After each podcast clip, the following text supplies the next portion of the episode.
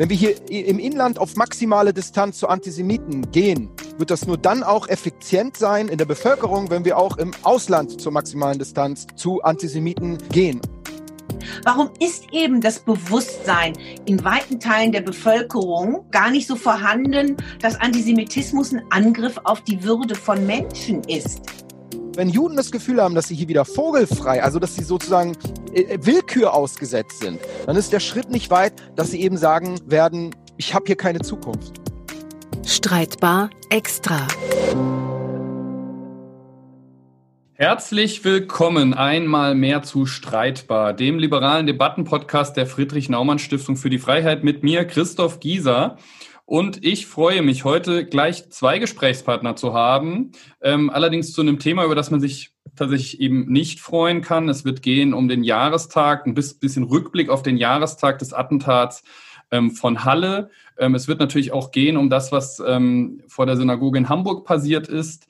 Und wir wollen eben darüber sprechen, ähm, ja, ist denn irgendwo im letzten Jahr irgendwas passiert? Wie haben wir Debatte, die Debatte in den letzten Tagen wahrgenommen?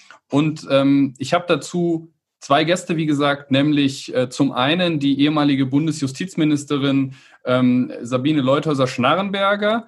Ich grüße Sie, Frau Leuthäuser-Schnarrenberger. Grüße Sie, Herr Gieser. Heute allerdings muss man sagen, äh, in einer anderen Doppelfunktion, nämlich ähm, auf der einen Seite als äh, Vorstandsmitglied der Friedrich-Naumann-Stiftung für die Freiheit und eben auch als Antisemitismusbeauftragte des Landes Nordrhein-Westfalen, ähm, kann also gleich aus mehreren Perspektiven auf das Thema schauen. Und auf der anderen Seite, lieber Ben Salomo, der jüdische Rapper Ben Salomo, ich grüße dich. Hallo, freut mich dabei zu sein. Ähm, ben Salomo, wer ihn nicht kennt, ähm, eigentlich mal richtig bekannt geworden mit so richtig harten Battle-Rap-Veranstaltungen aber eigentlich noch viel bekannter geworden, weil er inzwischen ähm, seit ja, zwei Jahren rund ähm, unterwegs ist, äh, um über das Thema Antisemitismus im Deutschrap aufzuklären, ähm, auch zu einem wichtigen Sprachrohr der jüdischen Community in Deutschland geworden ist und ganz, ganz viel eben auch mit der Friedrich-Naumann-Stiftung unterwegs ist, unheimlich viele Schulveranstaltungen, öffentliche Veranstaltungen und da auch wirklich Debatten losgetreten hat. Und ich freue mich sehr, dass wir heute in dieser Konstellation zusammen sprechen können. Ähm, wir nehmen mit Sicherheit kein Blatt vor den Mund.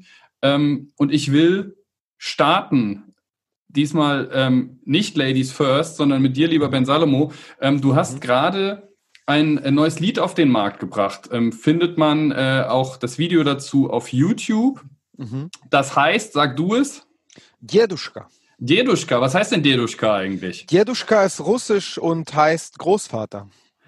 Opa. Es geht also um deinen Großvater, ähm, aber eben nicht nur natürlich, äh, sondern ja. es geht um jüdisches Leben in Deutschland. Nächstes Jahr sind es 1700 Jahre. Das wird noch ein großes Thema werden. Mhm. Ähm, und wir hören jetzt mal, bevor wir drüber sprechen, einmal kurz rein in den Song ähm, und äh, dann kann sich jeder erstmal selbst ein Bild machen. Deduschka, du hast ihn vertraut, doch dein Vertrauen wurde je missbraucht. Deshalb warst du niemals hier zu Hause. Seit 1700 Jahren nicht ist das zu glauben. Und wenn mich einmal meine Enkel fragen, Sabale, wie war's in deinen Kindertagen? Dann werde ich meinen Enkeln sagen, nie wieder lassen wir uns verjagen.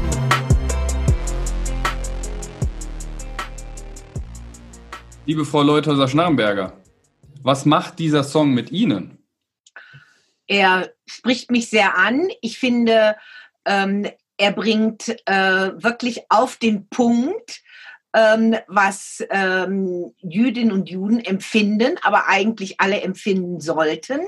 Und ich finde toll das Format, dass es hier ein Gespräch ist, eben mit dem Opa, so ähm, dadurch einen gewissen Rückblick beinhaltet, aber ich finde auch ziemlich auffordernd ist und fordernd ist. Und das finde ich gut und dann noch musikalisch für mich sehr ansprechend. Ich finde, es ist ähm, Ihnen, Ben Salomo, echt was gelungen. Vielen Dank. Ähm, ich muss sagen, ich äh, bekomme wirklich sehr viel, sehr äh, positive Resonanz äh, auf den Song. Also wirklich überwältigende Resonanz. Ähm, das habe ich mir eigentlich natürlich sehr gewünscht, aber das habe ich nicht erahnen können. Ja, ich war ehrlich gesagt auch erstmal sehr unsicher. Ich habe diesen Song, als ich den geschrieben habe, aus einer Wut äh, mhm. heraus. Ich war wütend. Es handelte sich nämlich damals äh, um diesen ähm, Brief, den äh, der der von 60 äh, Intellektuellen aus Deutschland und Israel an Angela Merkel gesch äh, geschrieben wurde, um sich irgendwie bei Felix, also über Felix Klein zu beschweren, mhm. über seine finde ich sehr gute Arbeit, die er leistet. Und das hat mich wütend Felix gemacht. Felix Klein, vielleicht ganz kurz, das weiß vielleicht nicht jemand, das ist der Antisemitismusbeauftragte der Bundesregierung. Ähm, da also, ging es, glaube ich, um die Bemerkungen und um die Diskussion um äh, den Postkolonialismuslehrer Professor Herr Membe. Ja, darüber auch, aber es ging halt einfach auch, dass da behauptet wurde, er würde irgendwie irgendwie grundsätzlich sowas wie den Antisemitismusbegriff äh, inflationär verwenden und so weiter. Und ich muss sagen, ja, ja. Die ganze ähm, jüdischen Organisationen haben sich zu Recht äh, äh, mhm. hinter oder vor Felix Klein gestellt und ja. so habe ich das auch empfunden. Ich finde, er macht sehr gute Arbeit. Vor allen Dingen in einem Berufsfeld, wo man jetzt noch vor zwei Jahren gesagt hätte, was macht eigentlich ein Antisemitismus? Ja, brauchen wir den überhaupt? Genau. Und hier finde ich, sieht man, äh, das sollte ein Antisemitismusbeauftragter genau machen. Eben genau da Dinge ansprechen, wo es weh tut und genau da die Schlupflöcher ansprechen, die die Leute eben nutzen für ihre, ihre unterschiedlichsten Formen des Antisemitismus, wie auch diese 60 Leute, die da diesen Brief an Angela Merkel verfasst haben. Und aus dieser Wut heraus habe ich dann mhm. äh, irgendwie äh, diesen Song geschrieben. Und äh, ich spreche da mit meinem Großvater deshalb, das ist äh, mir deshalb als Idee gekommen, das sage ich nämlich auch in meinem Buch. Mein Opa ist eigentlich der Grund, wieso ich in Deutschland lebe. Ähm, meine Großeltern sind vor äh, zwei Jahre bevor wir nach Deutschland gekommen sind, hier bereits eingereist und äh, hier eingewandert. Und mein Opa hatte unterschiedliche Gründe, aber unter anderem war der Grund halt da, dass er sagte, dieses Deutschland, diese Bundesrepublik Deutschland, das ist eine Bundesrepublik, eine Demokratie, der kann ich vertrauen, dass dieser Antisemitismus nicht mehr in der Form hier äh, mhm. so groß wird. Und ähm, dieser Vertrauensvorschuss, den man diesem Land gegeben hat, das ist so praktisch der Vertrauensvorschuss, den auch meine Eltern an diesem Land gegeben haben. Und dann auch ich wurde in diesen Vertrauensvorschuss praktisch hinein bin ich hineingewachsen. Und mit der Zeit, und das spreche ich dann halt auch in dem Song an, sage ich, nun, mir wurde dieses Vertrauen hier geraubt. Und du, Opa, dein Vertrauen wurde hier missbraucht. Und äh, dann versuche ich das in den Strophen äh, ein klein wenig ähm, zu äh, auszuarbeiten, wieso ich das so empfinde. Und ähm, ja, und ich habe ehrlich gesagt äh, nicht gedacht, dass Oh, jetzt, Schatz, Schatz, ich. Schatz, ich bin am Arbeiten. Jetzt kommen die Kinder rein. So, ja, es ist ja auch ein Gespräch mit Opa und da kann er ich kann weiß. gleich in eine weitere Rolle Schatz, du gehen. Du musst jetzt zumachen. Du, du, musst Papa jetzt arbeiten. Es wird hier aufgezeichnet. Es kriegt Papa Ärger.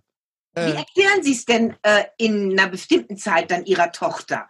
Ihre Tochter ist noch sehr, sehr jung. Ja. Ähm, aber es kommt ja sehr schnell der Zeitpunkt, wo ähm, Sie doch auch ganz ganz bestimmte Dinge ihrer Tochter sagen wollen, weil sie wollen sich ja, wie sie zum Schluss ihres Liedes sagen, nicht aus Deutschland verjagen lassen, sondern sie soll ja hier irgendwie auch glücklich werden und auch zufrieden leben. Was sagen Sie da jetzt mit Blick auf Antisemitismus, auf Anschläge Ihrer Tochter?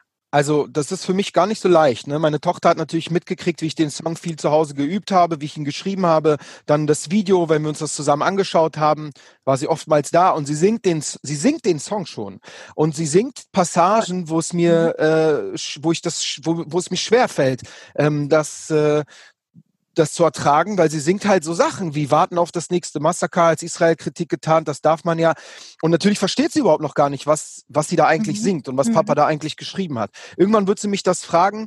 Aber bevor ich darüber reden kann, was ich ihr dann sagen werde, ich will nicht, also ich habe mit Absicht diesen Satz, diesen Satz, nie wieder lassen wir uns verjagen, so offen im Raum zur Interpretation stehen lassen. Er ist mit Absicht so da, dass jeder auch jeder, der jüdisch ist hier in diesem Land, ihn so für sich interpretieren kann, was er, wie er es möchte. Wenn man mich direkt fragt, was ich damit meine, dann meine ich nie wieder, lassen wir uns aus Israel verjagen. Weil wir haben als so kleine Minderheit hier in Deutschland gar keinen Einfluss darauf, wie sich das hier politisch äh, entwickelt. Wenn hier die Mehrheitsgesellschaft nicht ähm, sozusagen ihrer Pflicht nachkommt, hier die Minderheit, die jüdische Minderheit zu schützen, dann kann es schon sein, dass ähnlich wie in Frankreich die Menschen sich verjagen lassen und dann nach Israel gehen oder in andere Länder flüchten. Israel hingegen, mhm. da haben die, die, da haben die Menschen, die jüdischen Leute, die, die Bevölkerung, da hat, haben sie es mehr oder weniger selbst in der Hand. Und deswegen, das ist meine persönliche Interpretation, aber ich lasse es natürlich sehr offen und äh, rede mit jedem gerne, der da sagt, wir lassen uns auch hier nicht verjagen. Ich will mich auch nicht hier verjagen lassen, deswegen mache ich ja diese Arbeit. Aber garantieren, diesen Garantie kann ich hm. ehrlich gesagt nur für Israel geben. Das ist die Lebensversicherung. Liebe Frau Leuthäuser-Schnarrenberger, das ist eigentlich jetzt ähm, eine Wahnsinnsüberleitung, wenn man so will, äh, letztendlich auf Ihre Funktion als Antisemitismusbeauftragte, weil wenn man sich überlegt, was macht denn eigentlich eine liberale Demokratie aus, ist es ja eben genau der Minderheitenschutz. Ja, natürlich. Und ich glaube, Ein es geht dann eben auch um die Frage Minderheitenschutz über eben einen Passus der, des Grundgesetzes hinaus, sondern praktisch und an mhm. einer ganz konkreten, sehr kleinen Minderheit in Deutschland, 150, 200.000 Menschen, das sind ja immer noch sehr, sehr wenige. Ähm, ist das jetzt das, was Sie leisten sollen, leisten können, leisten müssen als Antisemitismusbeauftragte? Dass es auch deswegen diese Position überhaupt gibt? Also ich denke, ich verstehe meine Aufgabe nicht, dass ich jetzt äh, wirklich ähm, Minderheitenschutz betreibe, sondern ich muss doch sehen, dass die Mehrheit in unserer Gesellschaft sagt, wie wichtig es ist, dass wir Minderheitenschutz äh, haben. Und Minderheitenschutz hört sich so an nach dem Motto, da gibt es so ein paar, um die müssen wir uns kümmern. Nein, es geht darum, dass wir die Werte aus unserer Verfassung, nämlich die Grundrechte, die jedem zukommen, zustehen, und zwar ohne eine staatliche Entscheidung, der in Deutschland lebt, auch leben lassen. Und dazu gehört dann natürlich eine Politik, die dafür sorgt, äh, dass einmal ähm, Menschen jüdischen Glaubens. Wir haben auch andere Minderheiten, aber jetzt reden wir um äh, diese Minderheit, die natürlich insofern eine besondere ist, wenn man mal unsere Geschichte und sogar wenn man 1700 Jahre nächstes Jahr betrachtet, dass sie hier sich sicher fühlen können müssten und auch leben wollen. Und das sind natürlich viele politische Entscheidungen, die zu treffen sind. Und dann geht es natürlich darum, wo fehlt es denn oder wo läuft es schief? Wo fehlen die Strukturen? Warum ist eben das Bewusstsein in weiten Teilen der Bevölkerung äh, gar nicht so vorhanden, dass Antisemitismus ein Angriff auf die Würde von Menschen ist? Also von daher sage ich, ich bin jetzt nicht diejenige, die dafür zuständig ist, dass die Synagogen auch geschützt werden, weil das ist eine Aufgabe der Politik. Da kann ich natürlich mit den Innenminister in Nordrhein-Westfalen sprechen, sondern mir geht es um sehr, sehr viel mehr. Denn es geht um wie heißt das so schön im Englischen, Awareness, also bewusst machen, was Antisemitismus tatsächlich bedeutet, was Judenhass, Judenfeindschaft bedeutet, was da drin steckt. Und äh, was gerade auch einmal Rechtspopulisten, Rechtsextremisten denn äh, eigentlich umtreibt, wenn sie rumfaseln von hier wird in Deutschland durch Einwanderung viel äh, verändert und so sagen, ja, wir sind ja die besten Judenfreunde. Und tatsächlich natürlich eigentlich gerade mit ihrer Erzählung ähm, äh, mit den Rothschilds, die da ähm, Rothschilds Finanzminister Soros, die irgendwas machen, Begriffe gebrauchen, die genauso antisemitisch und diesen Judenhass wieder zum Ausdruck bringen. Und dass man das wahrnimmt, dass man sofort alle Alarmanlagen anschaltet, wenn man sowas hört, dass man da mehr weiß, dass man dann auch agiert, dass man nicht das zur Aufgabe der Juden macht. Darin sehe ich letztendlich, wenn Sie so wollen, meine Aufgabe als Antisemitismusbeauftragte. Sie haben einen wichtigen Punkt gemacht, nämlich dieses Thema Awareness. Ähm, Jetzt haben wir eben gerade, wir sind schon ein paar Tage drüber, das ist eine ganz bewusste Entscheidung, vor rund zehn Tagen diesen Jahrestag gehabt, dieses Anschlags auf die Synagoge in Halle ähm, mit zwei Todesopfern aus einem anderen Umfeld, das soll, die sollte man aber auch nie vergessen. Ähm, und rund um diese, diesen Jahrestag gab es ja dann eben auch diesen Übergriff, Anschlag, äh, wie auch immer man es jetzt nennen will, vor der Synagoge in Hamburg äh, ein junger Mann, der einen anderen jungen Mann, einen jüdischen jungen Mann äh, mit Kippa, mit, dem, mit einem Klappspaten äh, schlimm attackiert hat. Ähm, die Frage ist jetzt, wie weit sind wir denn mit der Awareness jetzt ein Jahr nach Halle? Hat sich da irgendetwas zum Positiven bewegt? Ich, ich stelle Ihnen beiden jetzt die Frage ähm, und ich würde jetzt den Ben Salomo bitten, mal anzufangen.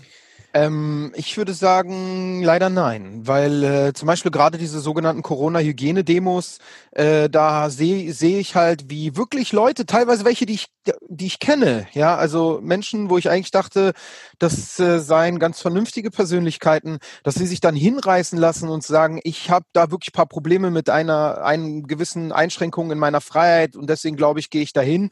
Und dass sie ähm, ja da einfach drüber wegschauen, dass da eben Leute herumlaufen mit einer Selbst Selbstviktimisierung mit Judensternen sich dahinstellen, als seien sie jetzt die neuen Juden, die geimpft werden müssten, ähm, oder Reichsbürgern, äh, Verschwörungsideologen aller Art, QAnon-Anhänger, mhm. äh, Rechtsesoteriker, also diese mangelnde Abgrenzung. Mhm ähm, fällt mir da auf und die fällt und die ist deshalb da, weil eben die Leute offensichtlich nicht ausreichend Awareness haben, was da für problematische Anteile und Narrative bei diesen Demos mitlaufen. Und warum es mich eigentlich gar nicht so sehr wundert, ist, weil in der Rap-Szene existiert diese mangelnde Abgrenzung und da komme ich ja her äh, seit ja, mehreren Jahren. Ähm, da ist es halt vollkommen problemlos gewesen, dass Leute, die sich eigentlich zum Beispiel so als links verstehen, mhm. ja, ähm, auch so, welche wären die, wenn sie wählen gehen, wahrscheinlich vielleicht SPD oder die Grünen wählen würden, dass diese Leute aber dann gar kein Problem haben, Musik zu machen mit Leuten, die beispielsweise äh, islamistische Anteile in ihren Texten oder auch in ihren An Aussagen glorifizieren. Ja, weil sie da irgendwie eine gewisse un, also es nicht nötig sehen, sich da irgendwie abzugrenzen oder zu verschwörungsideologischen äh, Erzählungen. Da es halt auch nicht als notwendig sehen, sich da abzugrenzen, wo ja der Antisemitismus in diesen bei, in beiden dieser Narrativen äh, inhärent sind, ja.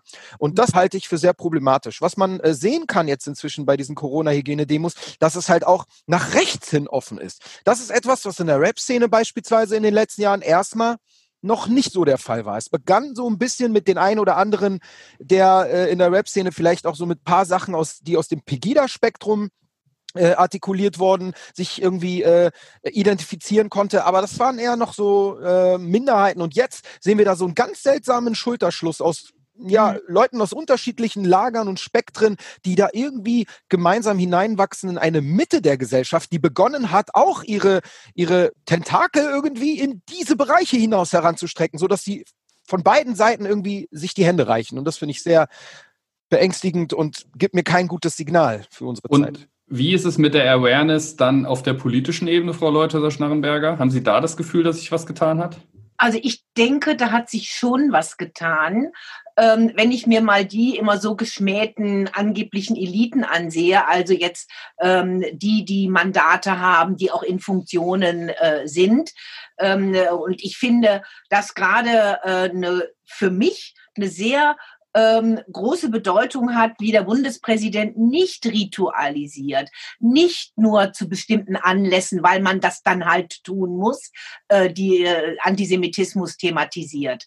Also ich denke, da hat sich schon was getan, aber ich glaube, das liegt eben auch daran, weil natürlich fordert, wenn eine Partei im Bundestag und in ja allen Landtagen sitzt, die äh, mit einmal von sich behauptet, sie seien doch eigentlich die besten Freunde der Juden, weil sie ja gegen die Muslime alle seien und mehr könne man ja nun gar nicht äh, machen äh, und dann gleichzeitig sich aber in meinen Augen als verlängerter Arm doch von ganz vielen Antisemiten als parlamentarischer Arm äh, geben und darstellen und dadurch ist glaube ich die Debatte ähm, unterhalb der Politiker doch deutlich angeschärft, bewusster ähm, und auch zielführender geworden. Aber das überträgt sich nicht auf, sag ich mal, die weiten Teile in unserer Gesellschaft. Ich glaube, da ist es wirklich noch notwendig. Da gibt es welche, die waren schon immer sehr, sehr engagiert, aber wir brauchen ja sehr viel mehr. Das muss ja viel mehr in die Breite und Tiefe gehen, gerade auch äh, was junge Menschen angeht. Und wer redet denn jetzt heute noch von Hamburg? Machen Sie mal eine Umfrage. Wer erinnert sich noch daran, dass da mit so einem Klappspaten jemand schwerst verletzt worden ist, weil er Jude ist, weil er zum Gebet, weil er in die Synagoge gehen wollte? So. Ähm, Redet da heute noch? Ist das noch heute ein Thema? Nein, es findet zwei, drei Tage danach statt. Und dann ist es over, dann kommt schon wieder das nächste. Und da muss man in meinen Augen wirklich sehr, sehr kreativ versuchen vorzugehen, um das auch deutlich zu ändern. Also Aber ist nicht äh, genau, also Entschuldigung, ist es nicht genau das, was da passiert ist? Ähm, eben A, Jahrestag und dann B, äh, der Anschlag in Hamburg, wo man eben unheimlich viel ritualisiertes Verhalten gesehen hat. Ja, also ich hatte das Gefühl, ich, hab, ich, hab, ich konnte mein ja. Twitter fast nicht mehr aufmachen, weil alle sich geäußert haben und ich habe mich gefragt, okay, was, was äh, wird jetzt konkret daraus? Und ich frage mich eben, ist denn irgendwas konkret im letzten Jahr passiert? Sind denn Synagogen jetzt besser gesichert? Ähm, ich höre da so und so. Ich weiß ja. nicht. Ähm, also da gibt es bestimmt unterschiedliches Vorgehen. Ich kann jetzt mal sagen, für Nordrhein-Westfalen etwas ähm, und ich glaube auch ähm, so ein bisschen für Bayern. Ähm, in Nordrhein-Westfalen ähm, ist auf alle Fälle nochmal deutlich mehr Geld in die Hand genommen worden. Ähm, und äh, da ist äh, äh schon, äh, gerade habe ich vor kurzem mit Vertretern jüdischer Gemeinden zusammengesessen, aller, äh, aller Landesverbände und ähm, Synagogenvereine aus Köln. Und die haben eher nach ihrer Erfahrung und Einschätzung gesagt, ja, da ist auch mehr passiert in Nordrhein-Westfalen. Manche konnten das für ihre Synagogen sagen. Ich würde das jetzt nicht allgemein auf ganz Deutschland übertragen. Ich denke auch in Bayern mehr. Manche klagen, das muss man aber auch sehen, über viel Bürokratie. Da wird gesagt, ja, wir tun alles, um eure Einrichtungen, es geht ja um Kindergärten, jüdische Schulen, noch besser zu sichern, was ja schon fürchterlich ist, dass wir hier über Panzerglas, Stacheldrahtzaun, Kameras, alles Mögliche reden. Aber die Bürokratie ist ziemlich anstrengend. Ich sage es mal ganz, ganz vorsichtig. Aber ich, ich glaube, da ist in einigen Ländern schon was passiert. Ich kann es nicht für alle sagen, weil ich das nicht überblicke. Der Bund hat jetzt ähm, im Innenministerium 22 Millionen nochmal zur Verfügung gestellt, die über den Zentralrat der Juden verwaltet und weitergegeben werden. Ähm, und da muss man sehen, wie zielführend und wie effektiv äh, das dann ist.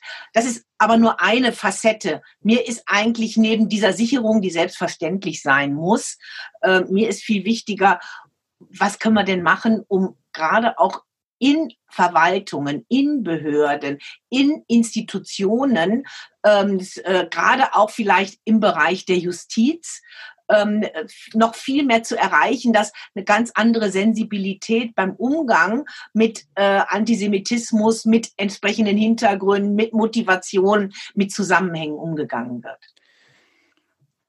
Ben Salomo, wie ist deine Wahrnehmung? Ja, ähm, ich war letztens erst bei der Lesung von dem großartigen Autor und Juristen Ronen Steinke, der das hm? Buch äh, veröffentlicht hat, Terror gegen Juden. Also ich meine letztens, das ist Ganz kurz der Hinweis, redaktioneller Hinweis, ähm, gibt es auch äh, diese äh, Diskussion darüber, wir haben mit dem Ronen Steinke viel gemacht in letzter Zeit, auf plus.freiheit.org gibt es ein Gespräch mit ihm ähm, hm. und das Buch auch zu Antisemitismus in der Sprache ist ein zweites Buch von ihm, was gerade ja, erschienen genau. ist. Und es kommt jetzt noch eins Recht, mit Recht gegen Rechts, wo es auch um das Thema gehen wird. Kann man auf jeden Fall immer ähm, darauf verweisen. Sehr, sehr gute Bücher und wir sind mit ihm auch im, im engen Austausch. Genau, und er äh, sagt und schildert halt, äh, der hat ja natürlich wunderbare Kontakte in sämtliche Gemeinden hinein. Es ist auf jeden Fall, äh, sind Experten in diese Gemeinden gekommen und haben eine Bestandsaufnahme der jeweiligen Gefahrenlage gemacht und dementsprechend dann halt auch Konzepte entwickelt, wie diese Gemeinden, wie diese Einrichtungen, Schulen, Kindergärten, Synagogen besser geschützt werden. Aber tatsächlich in, in, in die Bauphase, also in die wirklich, also in die Umsetzung in dem Sinne ist es bis jetzt noch nicht gekommen. Äh, das wollte ich noch dazu sagen. Und ganz wichtig, wir haben vorhin ähm, natürlich über äh, den Antisemitismus äh, gesprochen von äh, beispielsweise Leuten von der AfD, die sich da so gerne inszenieren als äh, diejenigen, die die jüdische Community hier in Deutschland irgendwie versteht. Äh, ja, und meint irgendwie auf diese Art und Weise der Verharmlosungsstrategie würden ihnen irgendwie jetzt äh, die Herzen zufliegen von äh, uns Juden, aber das passiert Gott sei Dank nicht. Der Punkt ist aber vielmehr der, man muss wenn man davon spricht, ähm, den Antisemitismus und die Anteile der antisemitischen Narrative, sprich sei es Holocaustleugnung und all diese Dinge, die da noch existieren, wenn wir die hier im Inland, äh, wenn wir hier im Inland auf maximale Distanz zu Antisemiten gehen, wird das nur dann auch effizient sein in der Bevölkerung, wenn wir auch im Ausland zur maximalen Distanz zu Antisemiten gehen. Und das findet leider überhaupt nicht statt. Ich kann aus meiner Perspektive aus der jüdischen Community sprechen und die teile ich mit vielen oder vielen teilen sie mit mir ähm, bei allem Respekt zu jemandem wie Frank-Walter Steinmeier, der äh, Sachen sagt, wir müssen uns distanzieren und den Antisemitismus bekämpfen, äh, wo er, wo man ihn findet, im Café, in der Bar, am Arbeitsplatz und so weiter oder in der Schule. Das gilt halt auch für das für das wirklich internationale politische Parkett. Weil sonst äh, wird ein Stefan B., der Attentäter, äh, Attentäter von Halle, nicht begreifen, wieso seine Holocaustleugnung falsch ist, wenn die Holocaustleugnung im Iran in Ordnung ist und dort den in Leuten halt Amerika wirklich auch in Ordnung ist. Und das werden wir auch nie leider ändern können. Ich habe mich damals als Justiz Nee, ich will was kurz sagen. Es ist äh, in, in den USA äh, ist die Holocaustleugnung ähm, in dem Sinne, man kann auf die Straße gehen und die Leute können das demonstrieren und äh, Transparente halten. Aber in also ein Holocaustleugner als Präsident der USA, dem sollte Deutschland doch nicht die Hand geben. Ja, und genauso sollte halt ein, ein Holocaustleugner im Iran oder sonst wo auf der Welt äh, auch ein deutscher Präsident oder deutsche Politiker, Parlamentarier nicht in der Form die Hand geben. Das ist ein sehr großes Problem, weil das strahlt auch in unsere Gesellschaft hinein. Und wenn man äh, zuhören möchte, wie die jüdische Community, wie die Juden sich hier fühlen, also die betroffenen Perspektive äh, äh, in den Vordergrund zu stellen, dann muss man diesen da halt auch wirklich den Fokus raufsetzen. Es ist nämlich einfach sonst, es ist nicht glaubwürdig. Und genau das ist das Ding. Deswegen sage ich halt in meinem Song Jeduschka, denn de dein Vertrauen wurde hier missbraucht. Es ist halt einfach nicht glaubwürdig, wenn man das nur nach innen macht, aber nach außen hin nicht. Ich verstehe, es gibt natürlich, es ist sehr komplex, das mit dem äh, nach außen das zu machen, weil man hat dort wirtschaftliche und äh, geopolitische Komplexitäten, das ist alles verständlich, aber das darf man dann von mir aus gerne hinter den Kulissen besprechen. Man darf aber halt nicht den Rotteppich und in der Öffentlichkeit diese, äh, ähm, äh, äh, diese Distanzlosigkeit zu diesen Leuten ähm, zum Ausdruck bringen, weil die strahlt in die Gesellschaft hinein und fördert im Endeffekt den Antisemitismus. Ich glaube, die Frage nach äh, einer Neuausrichtung ähm, mancher außenpolitischer Gepflogenheiten äh, in Deutschland und der EU, die wird sich sowieso in den nächsten Jahren äh, deutlich stärker stellen noch. Ich meine, wir, wir haben mit Russland und Belarus äh, Themen direkt vor der Haustür. Äh, die Frage, wie man mit China in Zukunft umgeht, äh, mit Blick auf, auf Hongkong und Taiwan. Und ich glaube, da ist wahrscheinlich diese Frage auch eine große, die wir jetzt heute hier nicht auflösen können. Ich weiß nicht, ob Sie dazu aber, was sagen wollen, Frau Leuthäuser-Schnarrenberger. Denke ich, also ich halte es schon für ein ganz wichtiges Thema, weil das was mit Haltung und mit Überzeugung zu tun hat, wie man eben auch mit, sag ich mal, Regierungschefs anderer Staaten umgeht. Und äh, ich befasse mich nun neben auch gerade Antisemitismus sehr viel mit Menschenrechtsfragen. Und ich eine Lehre für mich ist, es hilft nur eine klare Kante, klare Ansage, eben auch Distanz. Äh, eine andere Sprache wird von vielen leider, die andere große Staaten autoritär führen und beherrschen nicht verstanden. Aber ich denke, es hat sich einiges doch genau. auch geändert, wenn man mal an die ähm, UN-Resolutionen ähm, und die Haltung der Bundesregierung äh, und von Deutschland dort ähm, denkt. Da hat sich schon auch auf Druck aus dem Parlament, aus dem Bundestag, wo auch gerade die FDP doch sehr aktiv war, auch aus der Opposition heraus, ähm, doch einiges geändert. Das ist richtig so. Ähm, aber äh, dieses Thema Außenpolitik, denke ich, ist eins. Das ist auch für die Juden wichtig, auch der Umgang mit Hisbollah und anderem. Also ich glaube, da spielt vieles zusammen und Außen- und Innenwirkung verschränkt sich sehr. Genau, da kann ich äh, Ihnen nur zustimmen und genau das sehe ich auch so. Klare Haltung ist absolut wichtig in dieser Frage und ähm, ja, was die Entwicklungen angeht, endlich das Verbot der Hisbollah und so weiter. Aber wir müssen auch zum Beispiel jetzt dran denken, wir haben äh, die B BDS wurde parlamentarisch entschieden ähm, oder endlich äh, eingesehen, dass das eine antisemitische Organisation ist. Aber es äh, gibt trotzdem noch gewisse Parlamentarier, die mit Organisationen in Verbindung stehen, die ja. mit BDS in Verbindung stehen. Und da wird halt einfach nicht ausreichend drauf geguckt. Ich glaube, das ist ganz wichtig, das auch zu machen. Und ähm, was die äh, Beschlüsse in den Vereinten Nationen angeht, ein klein wenig kann man sagen, das sei besser geworden. Aber für mich als jemand, der hier aufgewachsen ist, der auch Verbindungen nach Israel hat, der in der betroffenen Perspektive steckt, weil wie oft wurde ich in meinen Diskussionen als 16-, 17-Jähriger, wo ich angefeindet wurde, äh, wurde mir, wurden mir Resolutionen entgegengeschmissen, äh, solche Beschlüsse, wo sich auch Deutschland mit angeschlossen hat, als Argumente, um mich und meinen Background äh, zu diskriminieren. Und das findet halt einfach nicht ausreichend statt. Also diese paar Knochen, so fühlt sich das leider, muss ich ehrlich sagen, die man so ein bisschen jetzt so schon bekommt, das reicht reicht mir nicht aus. Denn die Massenbeschlüsse, die gegen Israel äh, äh, immer noch äh, angewendet werden, äh, im Verhältnis zu den Beschlüssen gegenüber anderen Staaten, sind noch da.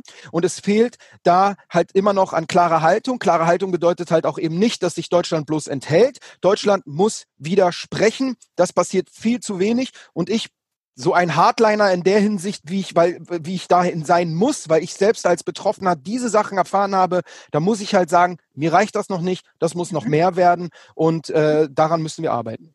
Aber ich denke, es ist schon ein gewisser äh, Umorientierung äh, erfolgt, eben gerade nicht mehr diese Enthaltungen und vieles andere mehr. Aber leider ähm, haben wir, auch wenn ja äh, der amerikanische Präsident meint, er mache nun die alleinige richtige Politik zur Unterstützung Israels, hat doch seine Art, wie er Politik macht, äh, natürlich auch sehr aus Eigeninteressen heraus und auch ähm, bedienend eben ganz viele Vorurteile und Ressentiments äh, überhaupt nicht den Weg da äh, eröffnet, dass es jetzt, sage ich mal, eine andere Form von Debatten gäbe, sondern allein nur mit ähm, äh, einseitiger Provokation erreicht man eben auch leider nichts. Und ich finde, Amerika fällt da ziemlich aus, ähm, äh, wirklich auch in der Substanz mehr zu erreichen. Und das muss noch kommen. Da teile ich auch Ihre Einschätzung, Herr Salomo. Ja, also ähm, ähm, jetzt, ja. ich würde jetzt gerne nochmal, weil wir haben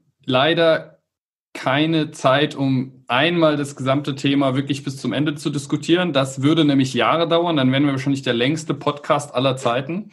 Ja, ähm, aber ich glaube, es, ist, es wird schon deutlich, ähm, es ist ein sehr vielschichtiges Problem und es ist äh, ein sehr vielschichtiges politisches Problem, was man eben auch nicht so schnell mal mit einem Federstrich ähm, äh, beseitigen kann. Ich möchte jetzt aber noch einmal zurückkommen ähm, eben auf den Jahrestag von Halle. Ähm, es gab da zwei Vorfälle möchte ich es jetzt vielleicht gar nicht nennen, aber es gab äh, zwei Dinge, die empör als empörend aufgefasst wurden. Das waren ähm, das Ver Verhalten des äh, Ministerpräsidenten von Sachsen-Anhalt Haselhoff und äh, Haselhoff und auch ähm, seines Innenministers Stahlknecht, die zumindest missverständlich sich geäußert und verhalten haben. Ja, ich möchte jetzt gar nicht ins Detail gehen, der eine sagt so, der andere so, aber ist es nicht, ist nicht das eigentlich ein Anzeichen, dass wir ein Jahr Halle haben, dass dann die entsprechend zuständigen Ministerpräsidenten und Innenminister es nicht schaffen, diese Sensibilität an den Tag zu legen, die es bräuchte, um wenigstens emotional mhm. das Gefühl zu vermitteln, dass hier ist jetzt wirklich etwas, das wird ernst genommen, wir haben das Problem auch verstanden und wir benehmen uns zumindest schon mal nicht mehr wie äh, ein Elefant im Porzellanladen. Ähm, ich habe das ehrlich gesagt nicht geglaubt, dass so etwas passieren könnte. Ich habe es nicht geglaubt. Ich habe gedacht, das hätte jetzt jeder verstanden. Aber es scheint noch nicht überall in der DNA angekommen zu sein. Und ich will da gar nicht diese zwei alleine rauspicken. Ich glaube, mhm. dass das schon bis zu einem gewissen Punkt repräsentativ ist. Wie kommen wir dahin, dass wir zum Jahrestag zwei Jahre Anschlag von Halle hier sitzen, hier zusammenkommen können und sagen, es ist wirklich etwas passiert. Das ist meine letzte Frage für heute. Da müssen wir leider schon Schluss machen. Ben Salomo beginnt und ein bisschen kürzer vielleicht.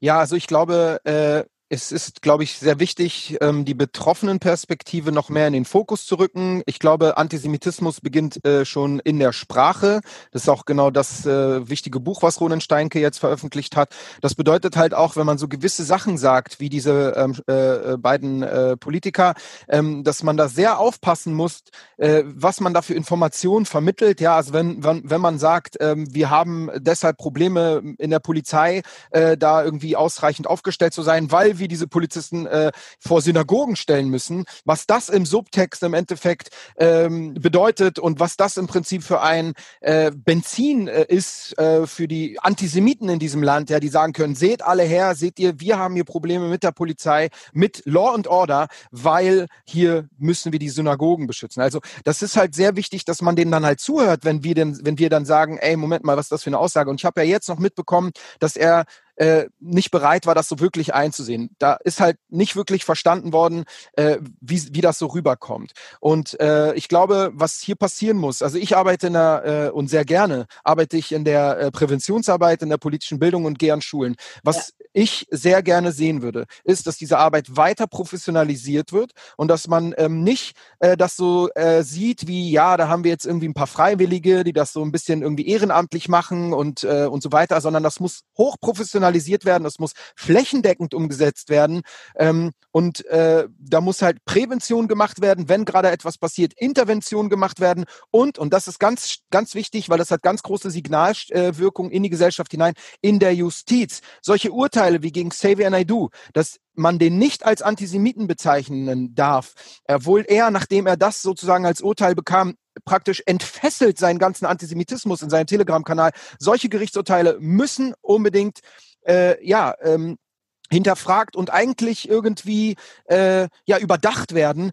weil es kann nicht sein, dass man mir als Nachfahre von Holocaust-Überlebenden ähm, das Vokabular raubt, um die Antisemiten unserer Zeit als das zu bezeichnen, was sie sind. Und das ist auch das Gefühl, was Juden dann haben, als seien sie hier vogelfrei. Das halt praktisch in der Justiz nicht ausreichend passiert, äh, wenn Antisemitismus artikuliert wird und dass eher mildernde Umstände immer wieder ähm, gesucht äh, werden von den jeweiligen Richtern, um den einen äh, äh, antisemitischen Vorfall oder die antisemitische Aussage oder irgendeinen äh, Angriff ähm, ja nicht ganz so scharf zu verurteilen, wie es eigentlich der Fall sein sollte. Und wenn Juden das Gefühl haben, dass sie hier wieder vogelfrei, also dass sie sozusagen äh, Willkür ausgesetzt sind, dann ist der Schritt nicht weit, dass sie eben sagen werden, ich, ich habe hier keine Zukunft. Und äh, das muss sich auf jeden Fall, hoffentlich in ein Jahr ist lang genug, das muss sich ändern. Dieses Gerichtsurteil, das muss auf jeden Fall äh, nochmal auf die Tagesordnung kommen. Frau Leuthäuser-Schnarrenberger, vielleicht auch mit Ihren zwei Hüten. Einmal mhm. Antisemitismusbeauftragte ja. und einmal auch aus der Sicht der, der Stiftung, die ja viel gemacht hat zu dem Thema. Ja, wir machen äh, viel auch natürlich gerade mit jungen Leuten, mit Schulen. Ähm, wir machen Wettbewerbe äh, gerade rund um das Thema herum junge Menschen müssen sich selbst damit beschäftigen. Ähm, es reicht nicht, dass man äh, über die Geschichte was lernt, sondern man muss selbst auch äh, Möglichkeit haben, sich da einzubringen, sich auch vor Ort mit der Geschichte von Personen, die verfolgt waren, zu beschäftigen und sich fragen, ja, sind heute irgendwie die Rahmenbedingungen so, dass das nie wieder passiert? Und was kann ich selbst ähm, dafür tun? Das wollen wir als Stiftung machen. Das mache ich auch als Antisemitismus beauftragt. Im Moment natürlich durch Corona eingeschränkt nur möglich. Äh, ich habe zum Beispiel auch so eine Lesereihe gegen das Vergessen initiiert. War auch gerade jetzt äh, Ron Steinke mit dabei. Er hat ja auch über Fritz Bauer ein Buch geschrieben. Äh, aber gerade auch ganz aktuell, wenn er eben auch zu Recht in Teilen Gerichtsurteile kritisiert. Und das ist in Deutschland Deutschland natürlich erlaubt. Das ist kein Tabu, ähm, wenn man das in der Sache macht. Und ich bin auch der Meinung, dass zum Teil ähm, Äußerungen, Plakate von Parteien, die Rechte einfach nicht in den Gericht, in den richtigen Gesamtzusammenhang gesetzt und gestellt werden. Äh, wenn, denn wenn die plakatieren, wir können nicht nur hängen, ja, dann meint man vordergründig, das sei vielleicht nur ein Plakat. Das steckt natürlich ganz anderes dahinter. So, und dann darf es doch nicht dazu kommen nach dem Motto, das ist alles hier erlaubte politische Propaganda. Und deshalb möchte ich strukturell, dass wir auch in Nordrhein-Westfalen bei den Generalstaatsanwaltschaften äh, beauftragt im Bereich der Staatsanwaltschaft haben für den Antisemitismus, wie wir es jetzt auch in Bayern haben, dass die den Gesamtzusammenhang herstellen, anders nach innen sensibilisieren und nach außen mit Blick auf die Betroffenen kommunizieren. Äh, ich denke, das kann einiges verbessern helfen. Und deshalb ist auch eine kritische Befassung in der Sache mit einem angemessenen Ton absolut richtig. Wir brauchen diese lebendige antisemitismuskritische Bildung. Aus- und Fortbildung für viele Berufe sind ganz entscheidend auch mit davon geprägt, dass man sehr schnell vermittelt bekommt, was Antisemitismus bedeutet, wo er mir im Beruf begegnen kann und dass ich dann damit auch umgehen kann. Und das gibt es fest verankert, verpflichtend, weder für Lehrer noch für Sicherheitsbehörden, ähm, für Beamte dort. Und ich glaube, man würde eine große Hilfestellung ihnen und Sicherheit geben. Und wenn wir in einem Jahr sagen könnten, da haben wir einiges mehr erreicht, äh, als derzeit noch der, die Situation ist, dann glaube ich, braucht man auch diese Worte mit Betroffenheit und Bestürzung und so nicht verwenden. Ich kann die echt nicht mehr hören, man darf nicht bestürzt sein, muss sagen, was schon wieder, was, wo haben wir die Defizite? Es geht doch um die Menschenwürde von uns allen, nicht nur um die von den Betroffenen. Ich würde sagen, das ist ein wichtiges Schlusswort, ähm, was hoffentlich auch dazu beiträgt, lieber Ben Salomo, ähm, dass wir vielleicht in einem Jahr ein Stück weiter an dem Punkt sind, dass du deinen letzten Teil deines Songs ähm, auch so verstehst, dass du eben auch sagst, es geht auch darum, dass ich mich hier nicht mehr vertreiben lasse. Ich glaube, es sind mehr Leute, ähm, als du denkst, ähm, die das auch nicht wollen und die sich da engagieren. Ich habe da schon das Gefühl, dass zunehmend auch nicht nur die Antisemiten immer lauter werden, sondern dass auch die Gegenbewegung ähm, sich besser formiert. Und äh, ich glaube, das ist das, was wir mitnehmen sollten als Aufgabe. Mhm. Ähm, kein Strich drunter, sondern Aufgabe. Und ich danke einfach nur, lieber Ben Salomo. Bleiben und wirklich 1700 Jahre jüdisches Leben nächstes Jahr mit dem Lied von Ben Salomo verbinden. Entschuldigung. Ja, genau. Das, das werden wir, glaube ich, alle tun. Also kann ich sowieso sagen, reinklicken, das Lied von Ben Salomo ähm, auf allen Kanälen, ähm, äh, tolles Video dazu. Äh, ich weise auch gerne nochmal auf die Publikationen hin, äh, die die Naumann Stiftung gemeinsam mit Ben Salomo entwickelt hat. Ähm, findet man im Online-Shop mhm. ähm, der Stiftung äh, zum gezielten Einsatz äh, an Schulen. Ben Salomo kommt auch, wenn diese ganze Corona-Geschichte eben sich wieder zurückdrängen lässt ähm, gerne in Zukunft wieder an die Schulen, sage ich jetzt einfach mal stellvertretend für dich. Und ähm, ansonsten bleibt mir nur, liebe Frau Leutheser-Schnarrenberger. Vielen Dank. Vielen, vielen Dank. Danke Ihnen. Danke. Lieber Ben Salomo. und äh, das dürfte einer unserer längsten Podcasts gewesen sein, aber ich glaube, ein ganz, ganz wichtiges Thema, wo das auch absolut in Ordnung ist. Das war Streitbar, der liberale Debattenpodcast der Friedrich-Naumann-Stiftung für die Freiheit. Bleiben Sie uns treu. Bis zum nächsten Mal. Danke. Tschüss.